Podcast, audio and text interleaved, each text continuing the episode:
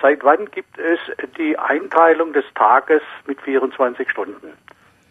Also die Stundeneinteilung und auch die Minuteneinteilung.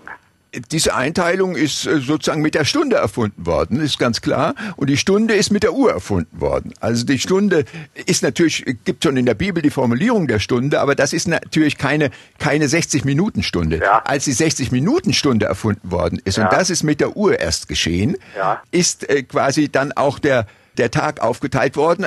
Aber in diese 24 Stunden erst in dem Moment, wo die Stunden gleich lang wurden. Die Stunden waren am Anfang ja nicht gleich lang, sondern man hat nur die hellen Stunden gezählt und das können Sie bei Goethe nachlesen in der Reise, in der italienischen Reise, wo der eine Umrechnungstabelle sich macht, wie in Verona die Zeit anders gemessen wird als in, in Deutschland. Darf ich nachhaken? Die 24-Stunden-Einteilung, das hätte mich interessiert. Seit wann es die sozusagen verbindlich gibt?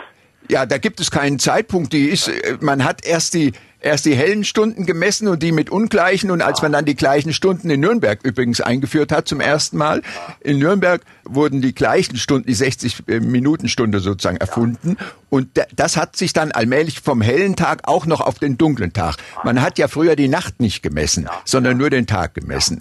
Gibt zum Beispiel in der Lorenzkirche noch eine alte Uhr oder aus der Lorenzkirche, die jetzt im Germanischen Museum hängt, die nur sechs Stunden hat und die hat den hellen Tag gerechnet. Und der helle Tag wurde sozusagen in sechs Stunden aufgeteilt.